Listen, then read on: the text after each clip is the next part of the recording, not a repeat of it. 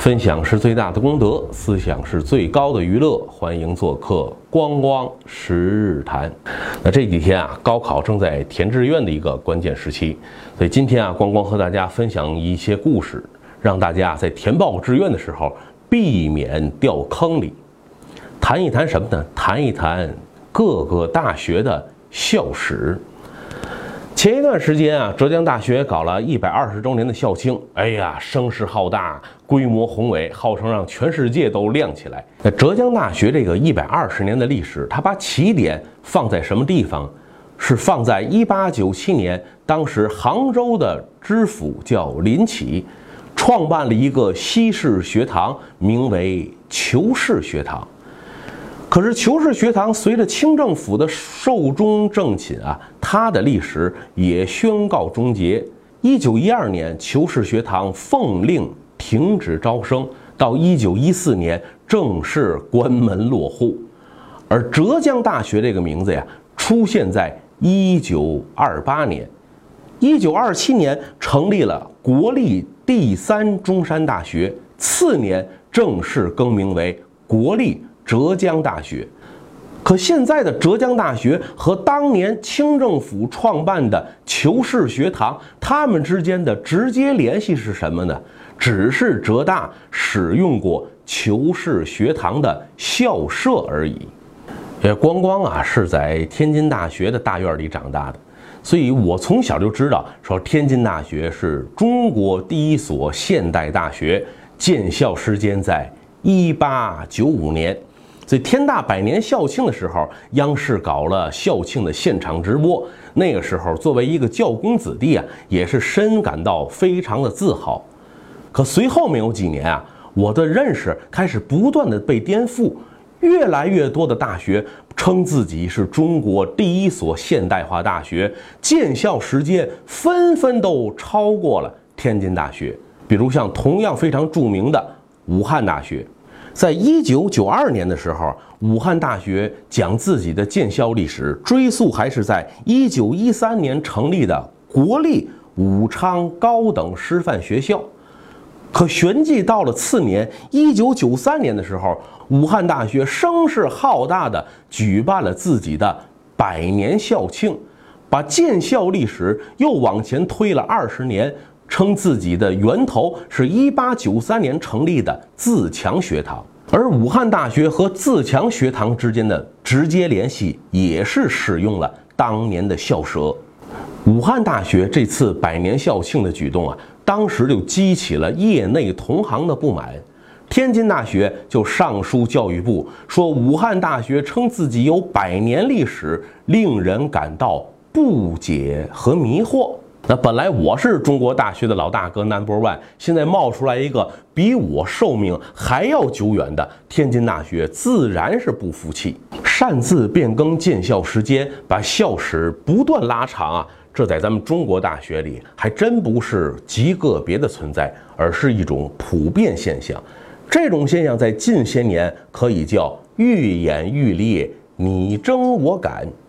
比如像江苏。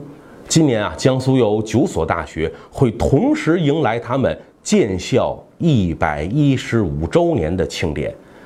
十五年前，江苏九校搞了一个百年校庆的联合活动，当时啊，媒体上的关注度非常之大。哪九所高校呢？分别是知名的像南京大学、东南大学、河海大学以及南京师范大学。南京工业大学、南京农业大学、南京林业大学和江苏大学，为什么九所学校会同时举办校庆？他们的源头都是同一个，分别把自己啊认作是当年两江师范学堂的后裔，而两江师范学堂啊后来又更名过为三江师范学堂，可这所学校。同求是学堂一样，也曾经有过数年停办的历史。而之后这些学校与三江师范学堂的渊源，也不过是其中某所院校还曾经使用过它的校舍而已。那江苏有这么多学校，同时都追认自己是两江师范的后裔啊，还有一个重要的历史节点，就是一九五二年全国高校的院系调整。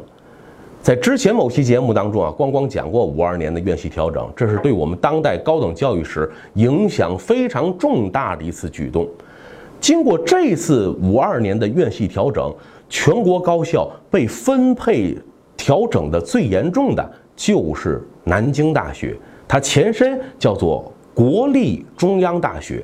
这所学校被拆解的叫五劳七伤。它的不同院系派生出了若干新的学校，比如像现在的东南大学，之前叫做南京工学院。南京工学院也是老牌的一个非常有名的工科院校，所谓四大工学院之一，也是建筑老八校之一。东南大学可能咱熟悉民国史的朋友知道，说民国时不就有一所东南大学吗？那和现在的东南大学有什么关联呢？咱们理性的看待啊，实在是谈不上有什么直接关联。民国时期的东南大学只存在了短短的七年时间，一九二七年这所学校就已经不复存在了。我们看一看今天东南大学又如何把自己的校史不断夸大的。一九八二年。院系调整三十年的时候，那一年也是全国很多院校都迎来三十年校庆之机。为此啊，教育部还曾经专门下了一个文件，禁止各个大学借校庆之名搞过于奢侈的校庆活动。当时的南京工学院就把自己的建校历史定在了一九五二年。到了一九八七年，南京工学院就把自己的校史一下子扩张到了八十三年之久。他说他的前身是谁呢？是江南高等实业学堂。八十三年还嫌不过瘾，过了一年，一九八八年，那么南京工学院正式就更名为东南大学，而且又把自己的历史追溯到了三江师范学堂时期。以使用校舍作为自己大学成立时间，这在我们目前的高教界是非常通行的一个手法。比如像湖南大学啊，那更了不得了，因为人家坐落在赫赫有名的岳麓书院，所以湖大就敢号称自己是千年学府，从南宋开始算它的办学历史。还有像今天的苏州大学。他把自己的历史追溯到一九零一年成立的东吴大学。东吴大学今天还有在台湾，咱们很多民国时的老牌院校在台湾都异地重建了。可是咱们今天苏州大学和人家东吴啊半毛钱关系都没有。今天的苏大只不过它的前身叫做江苏师范学院，还有把个别院系的历史啊称作自己整个学校的建校史。比如今年迎来百年校庆的咱们财经类的龙头大哥上海财经大学，它实际的源头前身啊是曾经有一个上海商科大学，建校时间呢一九二一年，到现在不足百年。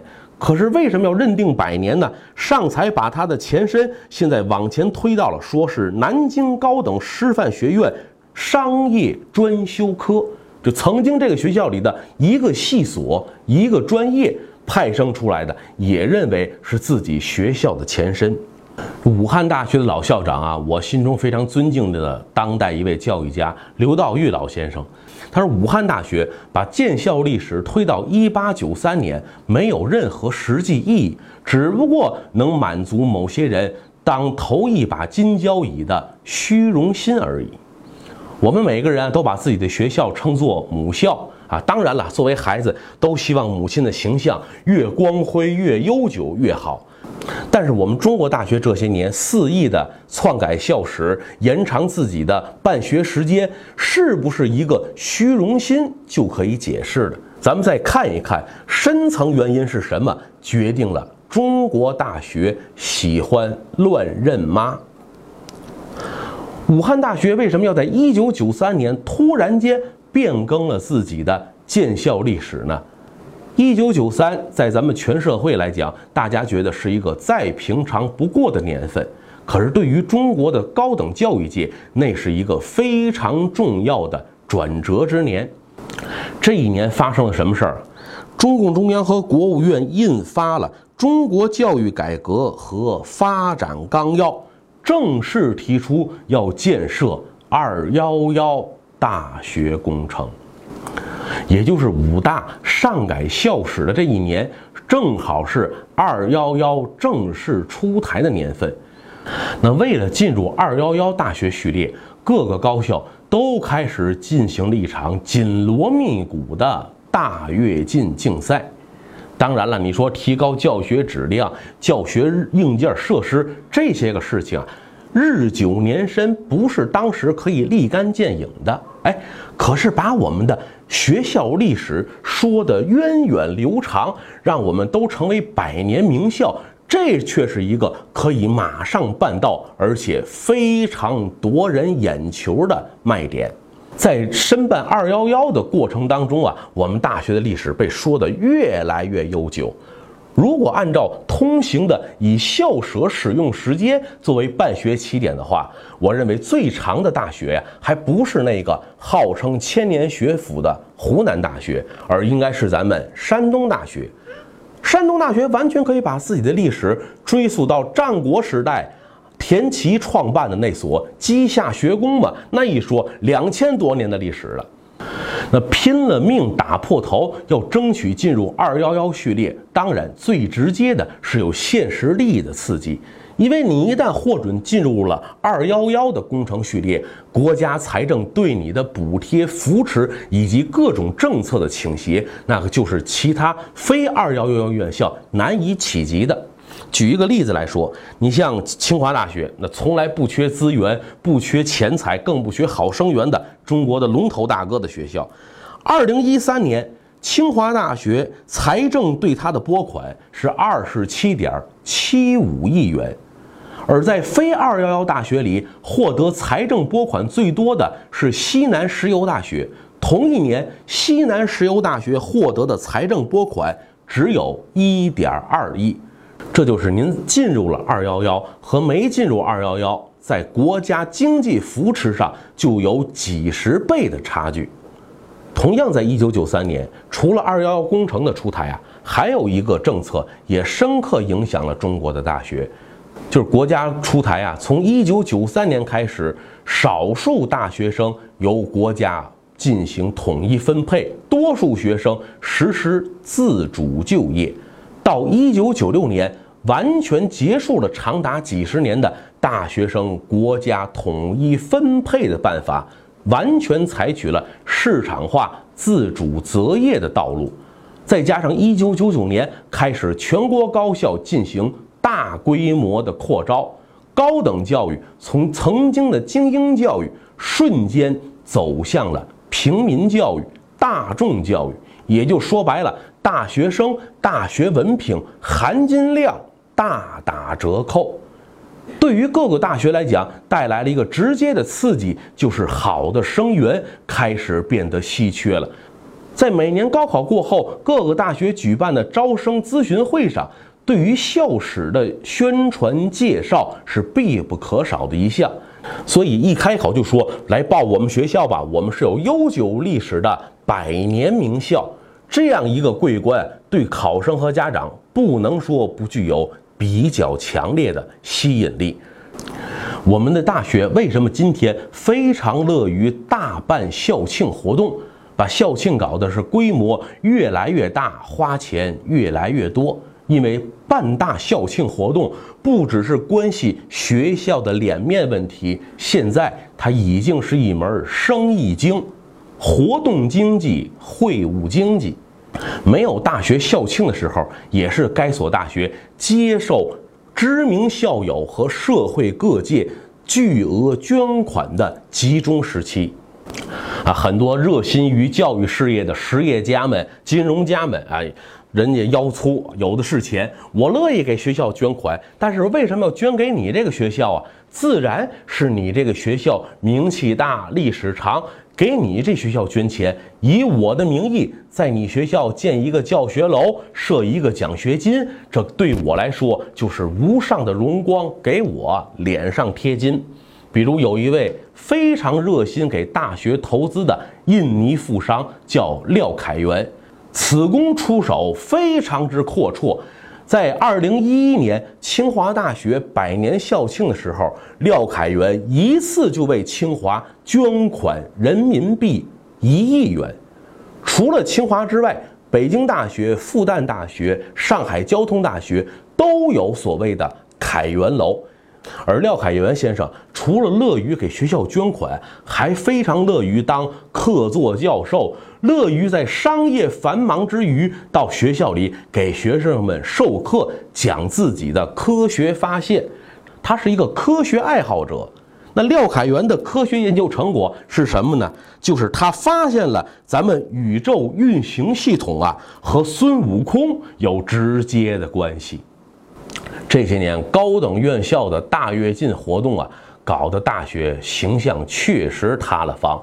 原本应该是抬头仰望星空的象牙塔，现在彻底沦为了浑身铜臭味的一群暴发户啊！大金链的小金表，一天三顿小烧烤啊！为了遏制这种毫不实际的大跃进，所以咱们现在国家教育层面做出了一个新的调整方式，就终止了。二幺幺九八五，而代之的是双一流建设。双一流刚刚起步，其效果究竟如何，一时啊难以看出。而在争创双一流的大潮当中，我们的大学会不会又上演新一轮的大跃进呢？对此啊，我保持谨慎的态度。那对于现在正在填报志愿、选择学校费踌躇的各位考生啊，我也分享一点我的经验。如果你是一个一心要做学问、准备以学术为自己职业生命的人啊，光光倒是建议你在填报志愿的时候，重点关注学科的建设情况。也就是说，你想要学哪个专业，你重点了解这个专业在各个学校里的情况，而不必太关注这个学校本身。那对于绝大多数考生而言啊，不会把学术作为自己这生的职业。对于这样的朋友，我就给您两条建议：第一，尽可能报一所综合性大学；第二，就是选一个你心仪的、最想去生活的城市。正是所谓这填志愿是门技术，招生会处处有坑。